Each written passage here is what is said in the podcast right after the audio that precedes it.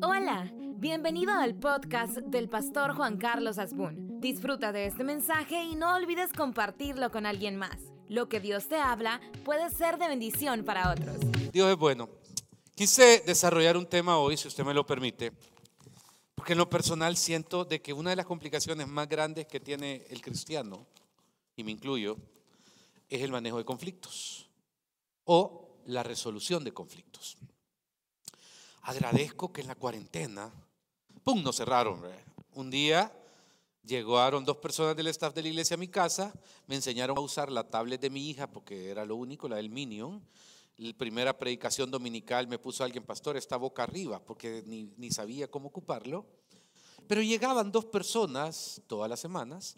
Yo trabajaba de 8 de la mañana a siete y media quizá, a, a una de la tarde con mensajes con todos los que tenía los números. Creo que si usted, yo tengo su teléfono y si no lo tengo es porque usted no quiere o nunca me lo ha dado o no me ha pedido que lo ponga en una lista de difusión. Pero en los últimos dos, tres años yo me he comunicado con usted de manera directa, no menos, aunque a veces me ignore y me dejen visto, pero no importa, no soy celoso. Pero eh, me he comunicado con usted no menos de cuatro veces por semana durante tres años.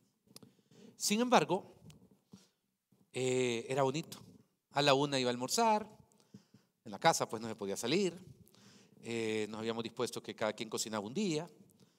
Eh, en la tarde me conectaba en la oración de la tarde a las 5 de la tarde, 200 y pico de ediciones fue la oración de la tarde, todas las tardes.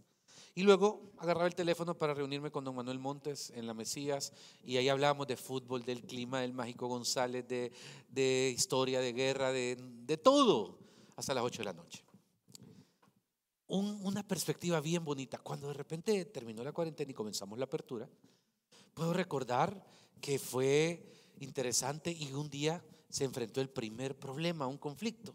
Y a mí me trajo a memoria, Dios mío, ya se me había olvidado que los seres humanos somos pleitistas.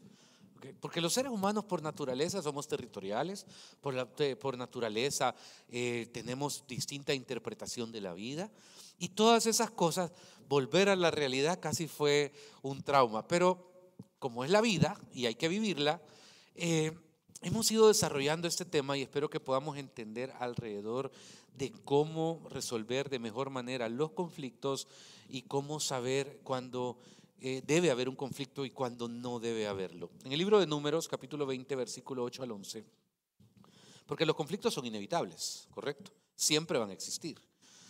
Pero en, este texto, si usted me lo pone rapidín en las pantallas, por favor, le dije números, eh, números 20 del 8 al 11. Hay un momento bien interesante de Moisés que quiero traer. Colación, creo que la palabra no existe. A relación se dice, o a vínculo. 20 que le dije, 8 al 11.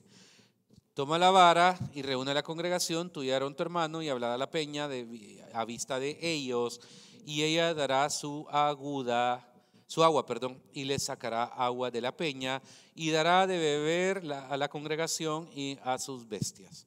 Entonces Moisés tomó la vara de delante de Jehová, como él lo mandó, y reunieron Moisés y Aarón y la congregación delante de la peña y le dijeron, oíd ahora rebeldes, ¿os hemos de hacer salir agua de esta peña?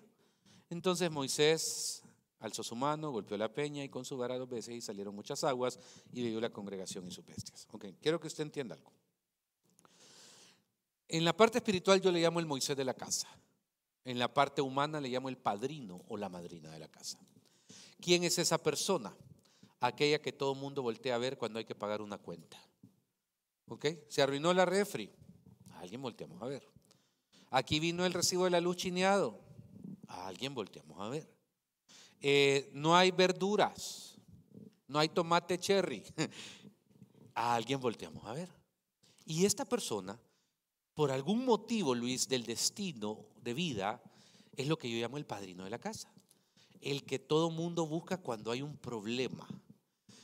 Vamos a problemas no tan eh, sencillos, problemas más de fondo.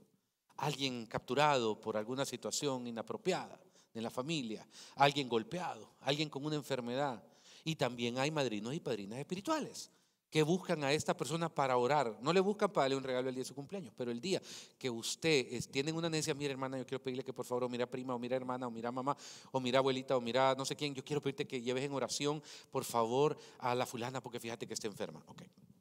Hay una regla que usted tiene que entender.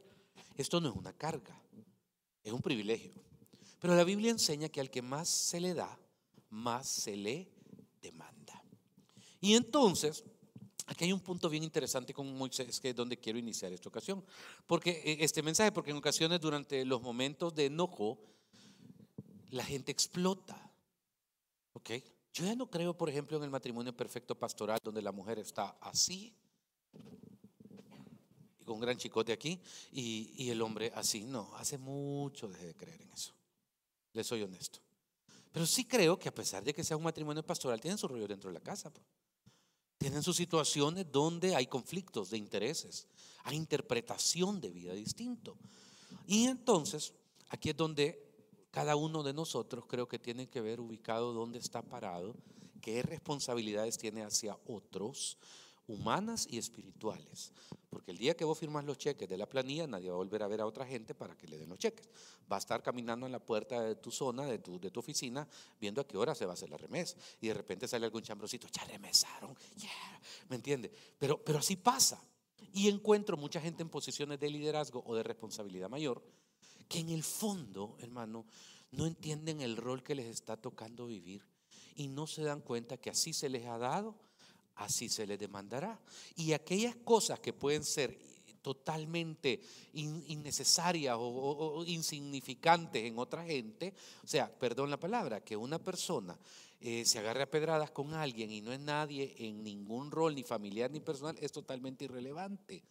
Pero si ves a una persona en una posición de autoridad agarrándose a patadas con alguien, te viene a la memoria que fuiste el de la persona en rol de autoridad el que hizo tal cosa. Yo estoy bien claro que mi margen de error es mucho menor que el de ustedes. Hay veces me duele.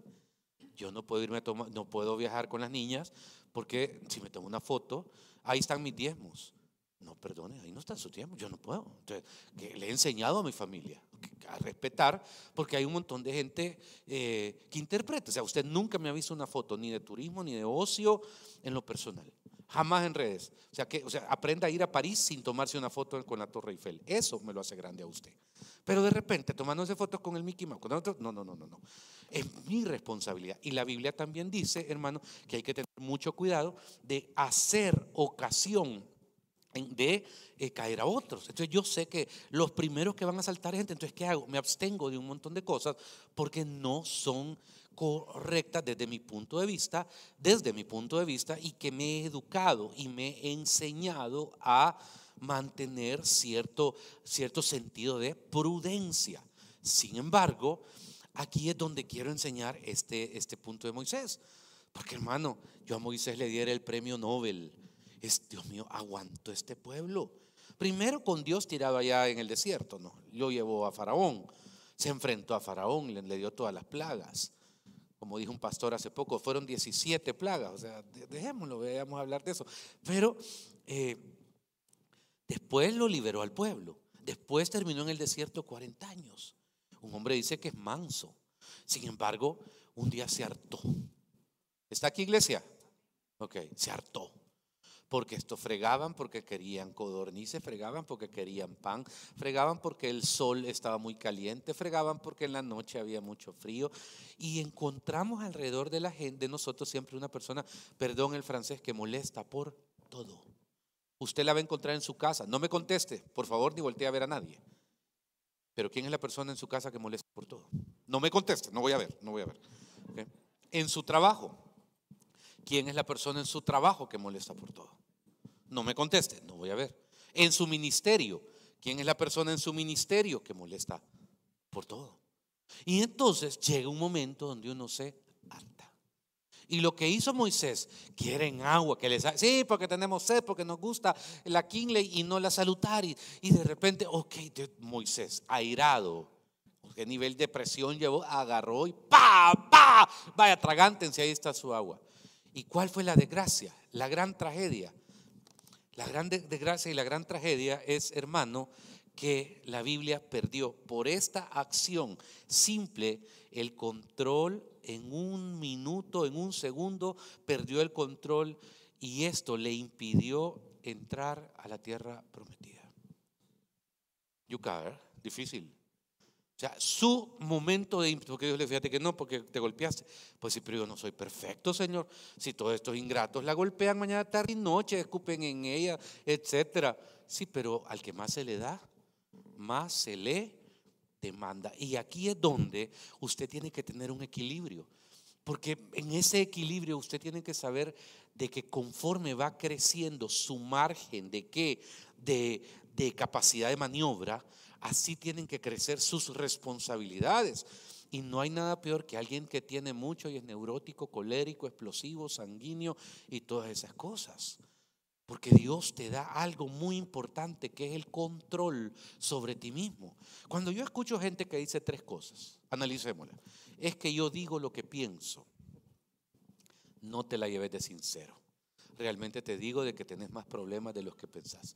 Porque un cristiano no dice lo que piensa. No, es que eso es ser hipócrita. No, es procesar lo que pensás. ¿Ok? Es procesar. Ahora al inicio de este servicio había una sola persona sirviendo. Entonces les puse ahí, pudiera venir, pero no me voy a poner, mira, tal es por cual. No, ¿qué tal si alguien se enfermó? ¿Y qué tal si alguien no pudo venir porque simplemente tenía que trabajar? Y que, o sea, me, explico. Entonces, en la explosión, él dice alguien aquí eh, hecho todo y no podemos ser así. Espiritualmente hablando, el primer punto que yo cuestiono es decir lo que pensás. Número dos, que te tragues todo lo que pensás. Porque eso también es malo porque el vértigo es una bomba de tiempo. Y cuando vos sentís ese tragarte todo lo que pensás, va a hacer que vos entres en un nivel de presión que ni vos solo vas a poder manejarlo. Y el tercero, es importantísimo, creo yo, poder dejar enfriar cuando viene un, un pensamiento complicado de explosión, de desesperación, de mentira. Tenés que aprender a controlar tus órganos cerebral, lingual, visual y facial. Y esto sí se puede hacer en el Señor. Porque hermano, ahí es donde entonces entramos en una situación donde la gente ya vive perdida de control. Pastor, ¿y entonces cómo se maneja la crisis con alguien? Creo que hay manera de, de, hablarla. Yo tengo una anécdota de, la cuarentena. Mi hija Camila vivía en su cuarto. Y creo que cada tres días le iba a tocar la puerta para sentir que había prueba de vida. Estaba viva pues porque no salía, o sea, se encerraba en su cuarto. Y, imagínese una persona que uno ama, bueno, sea, no creo que sea el único, vea, que alguien de la casa va y se encierra. Eh, una tontera quizás, pero ya tres días, cuatro días. Tontón, ¿estás viva, hija? Hola, papi, sí, aquí estoy trabajando. Pero salí, hombre, mostrando, mandando señales de humo, mandó un WhatsApp cada cinco horas que decir aquí estoy. Y en esa plática un día le dije, mira, fíjate que suficiente es el aislamiento de la casa para que alguien se aísle en su cuarto. Yo creo que te está dañando. Y te invito que por favor socialices con nosotros un ratito, aunque sea dos horas al día. Mire, la plática, en lugar de regañarle, decir, mira, ta, no, en esa plática, al ratito bajó con su computadora y, hola Ani, hola papi, ¿qué vamos a comer? No sé qué, mañana cocino yo. Entonces creo que es bien importante ser alguien que sepa decir las cosas. El pecado, y si aquí hay personas extranjeras, no es con ustedes. El pecado, el pecado del salvadoreño es que se las cree todas, ¿ok? Por ejemplo, ¿cuál es la gran diferencia entre el guatemalteco y el salvadoreño? Para mí, se lo decía a un famoso pastor Chapín. La gran diferencia es que los guatemaltecos tienen su vida fundamentada en, las relaciones. Ahí nos tomamos un cafecito, ahí hablamos, es bien relacional. Vamos a comer, no sé qué. El salvadoreño no, el salvadoreño lo tiene su vida fundamentada en los procesos. Y entonces en los procesos hay que hacer, porque tenemos la fama que somos un pueblo trabajador, ¿verdad? Y entonces, en los procesos, y entonces la señora que tiene eh, una venta de ladrillos está viendo cómo hace para vender ladrillos. La otra que, se quedó sin trabajo mañana está, está mandando 40 currículum. Y entonces eso es una fortaleza, pero en el manejo de las relaciones también es una crisis existencial, porque no nos damos cuenta que al sí como no tenemos relaciones muy profundas con mucha gente, no nos han enseñado a tenerla con Dios. Fíjese que esto no lo dije en los cultos anteriores, pero una relación con Dios, o sea, no, somos vecinos de Dios. Hola, ¿qué tal vecino? Bien. ¿Cómo está vecino? Bien. ¿Tiene agua? Yo sí, y usted no. Ah, pues quizás se le cortaron. A la distancia, ¿me entiende? Pero, pero esa palabra es, y, decís que tener relación con el vecino, y decís que sos superchero del vecino. No, tener una relación de salud. Vámonos a otras sociedades menos frías, las caribeñas, por ejemplo. Ahí sí hay relación. Hola vecino, ¿ya comió? Sí, venga a comer otra vez. Y me entienden, mira, fulana, ponerle más agua al arroz con coco porque aquí. Y de repente existe ese vínculo y se reúne, hermano. Yo no soportaría, tengo un hermano que va a la República Dominicana, aunque aquí viene al culto el embajador de la República Dominicana, no sé si aquí, su excelencia, el señor George. Pero yo le digo, yo admiro que la Dominicana, eh, un culto dura cuatro horas. Aquí hasta los músicos me dejan solo cuatro, después de cuatro horas. Me explico, cuatro horas, no. Y allá me dice, me dice Sandor, es que mira, me dice, en la Dominicana los cultos cortos son de tres horas, tres horas y media. Pero es la personalidad, el afecto. Vamos a hacer una pausa porque vamos a ir a comer. Y venimos en media hora para el culto. y luego sigue. Aquí el manejo de la relación es distinta. Y entonces como el manejo de la relación es distinta, no digo que es mejor ni es peor, es distinto. Y entonces, así es la cosa con Dios. Ocupamos palabras que son totalmente antibíblicas. Conéctese con Dios. ¿Cómo que me voy a conectar con Dios?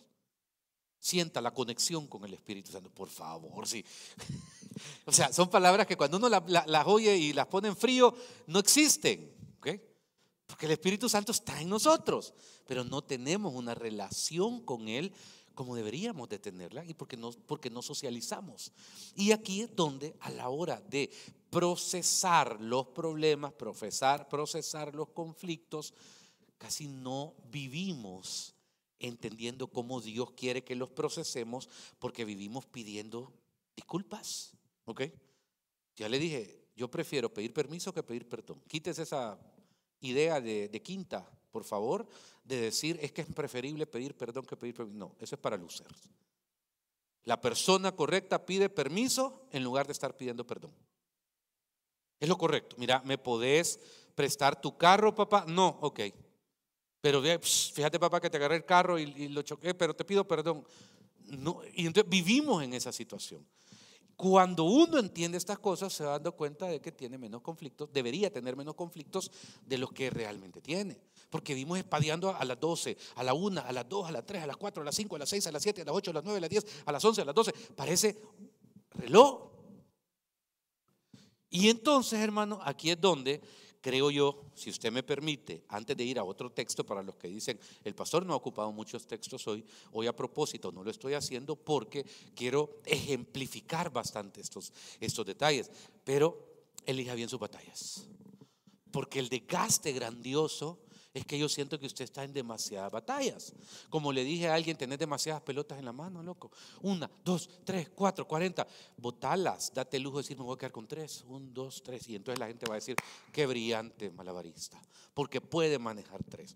Y cuando yo le digo, elija bien sus batallas para evitar demasiados conflictos, puedo decirle algo muy propio. Cuatro palabras. Cuatro palabras para elegir bien sus conflictos. No pelee por todo.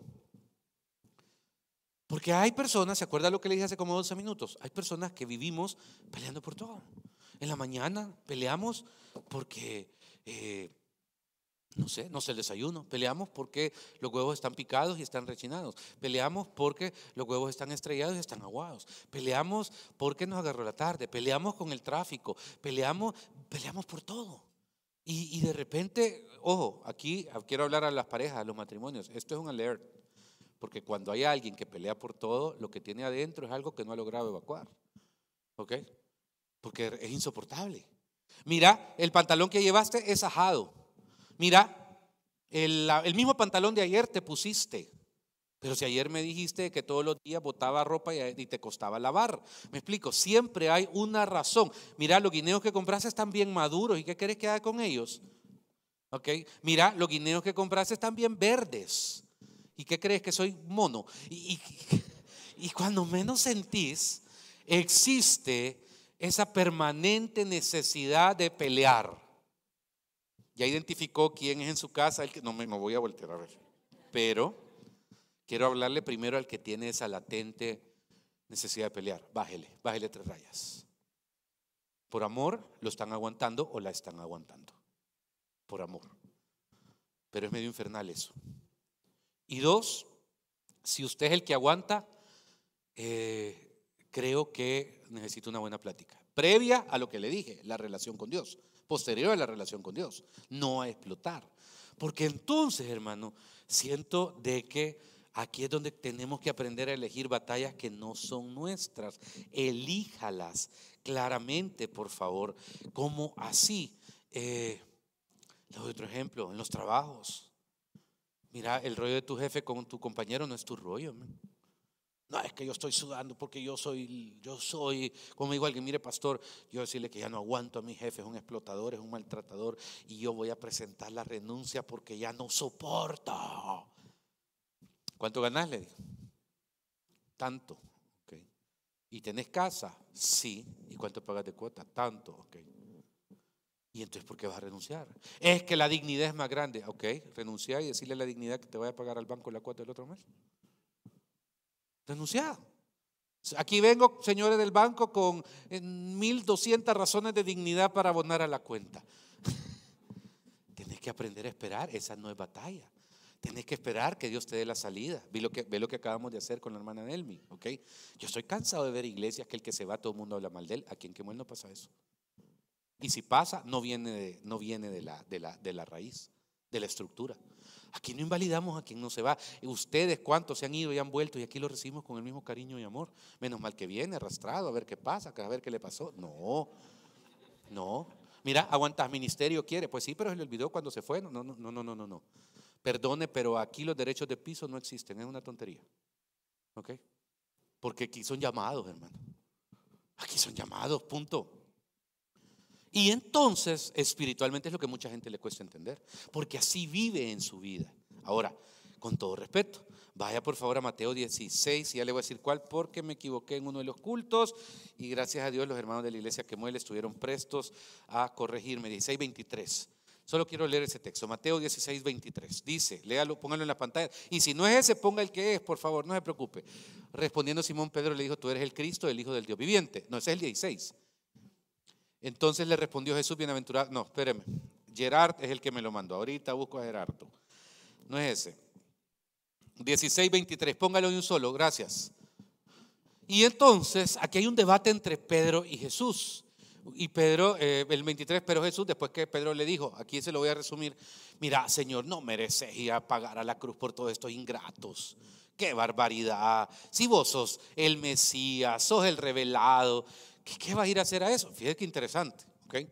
La respuesta de Jesús es, mm, tener razón. No, la respuesta de Jesús es, ¿dónde está la pantalla? Póngalo de nuevo, gracias.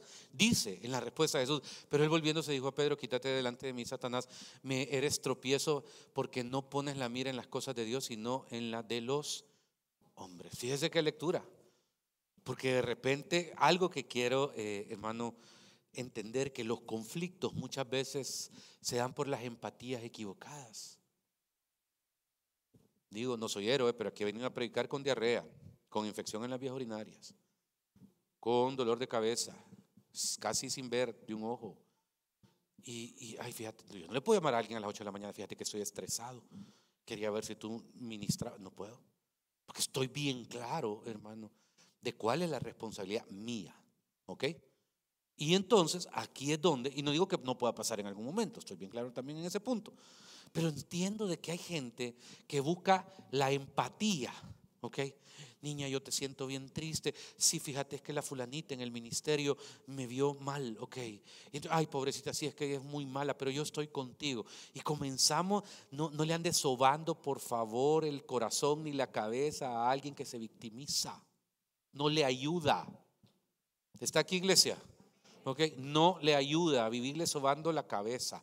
¿Por qué? Porque lo que estamos haciendo, hermano, es que estamos defendiendo lo indefendible. Espiritualmente hablando, yo entiendo lo de Jesús. ¿Usted cree que para Jesús era fácil? Nada. Es ser un gran conflicto. Jesús decir, hey, un momento, si yo estoy aquí por estos, quizá tiene razón Pedro. mejor no me voy a sacrificar. No, no, no vale la pena. Si fueran de la que muere, tal vez me sacrifico por ellos. Un ejemplo, vea. Pero no. ¿Cuál es la reacción de Jesús? 100% Dios y 100% hombre. Apartate de mí. Apartate de mí. No te dé, no, Señor, no vivas, por favor, oyendo gente que, o sea, no vivas queriendo oír lo que tu carne quiere oír, va. Porque esa gente te va a dañar, esa gente te va a frenar en los propósitos, esa gente no va a hacer que alcances las metas que debes de alcanzar. Y espiritualmente, hermano, quizá quiero ser más enfático con los dos versículos que me quedan, si Dios lo permite. Vaya por favor a Santiago, a, Efesios, perdón, 5.21. Efesios 5.21 es una lectura sobre la resolución de conflictos. Porque dice, y se lo voy a traducir a 1 de Juan 1.1, cuando lo pongamos. Efesios, gracias. Someteos, léalo en voz alta, por favor. ¿En qué? En el temor de Dios. ¿Cómo me traduce eso, pastor? Ay, hermano, se lo voy a traducir así. No importa quién tiene la razón. No importa quién tiene la razón. Esos debates de fútbol son un asunto de ego. Al final. Ni usted gana ni yo gano. ¿Ok? Eh, conflictos así, no importa. El 99% de los rollos que llegan de contenido a tu vida, no importa quién gana o quién pierda. Créemelo. No importa quién tiene la. ¿Está aquí, iglesia? Ok. Sí. Yo puedo andar el, chaleco de Ancelotti ahorita, es irrelevante. Puedo andar la corbata del Real Madrid, la oficial de, de, viajar. Y usted dice, ah, el pastor no. Ni este es el chaleco de Ancelotti, ni este es la oficial, sino que gatúbela. Entonces, qué barbaridad, ¿me entiende? Entonces de repente yo le calenté en algo a los que no han ganado ninguna liga este año, ¿ok? Y dice, qué bárbaro el pastor. Y entonces y usted viene, qué bárbaro, pasó a saber cuánto, a dónde consiguió el chaleco. No, hombre, si aquí lo compré, viejito. Ahí encima hay. Y entonces, no, no es importante. No es importante. Piense eso. El 90-95% de las cosas que quieren que el ser humano viva ocupado solucionando conflictos son conflictos irrelevantes. Y entonces le va a poder dedicar más energía, relación y oración a ese 5% que sí son relevantes. Le doy un ejemplo de un conflicto relevante, necesario en una madre sacar adelante a sus hijos. Ese es un conflictazo. Sacar adelante a mis hijos. He visto mamás pelearse con cualquier cosa que se interponga entre la salud mental y espiritual de sus hijos. Me encanta ese conflicto, porque es su herencia. Pero cuando uno le da demasiada energía o cosas a otros, estamos fracasando. Y cierro ya, hermano, con una teoría que le va a servir. Primera Corintios 13, 12. Ese no se lo dice en los mensajes anteriores y no sé por qué lo puedo decir en este. Primera Corintios 13, 12. Ahorita lo hallo. No soy muy bueno buscando textos, pero aquí va. Dice, hermano Alex, ahora vemos por espejo oscuramente, mas entonces veremos cara a cara. Ahora conozco en parte, pero entonces conoceré cómo fui conocido. Podemos estar equivocados. Y es duro darse cuenta que uno está equivocado después de haber peleado por algo. No vale la pena desgastarse así. Gracias por ser parte de este podcast. Si este mensaje te gustó, lo puedes compartir en tus redes sociales y suscribirte. Dios te bendiga.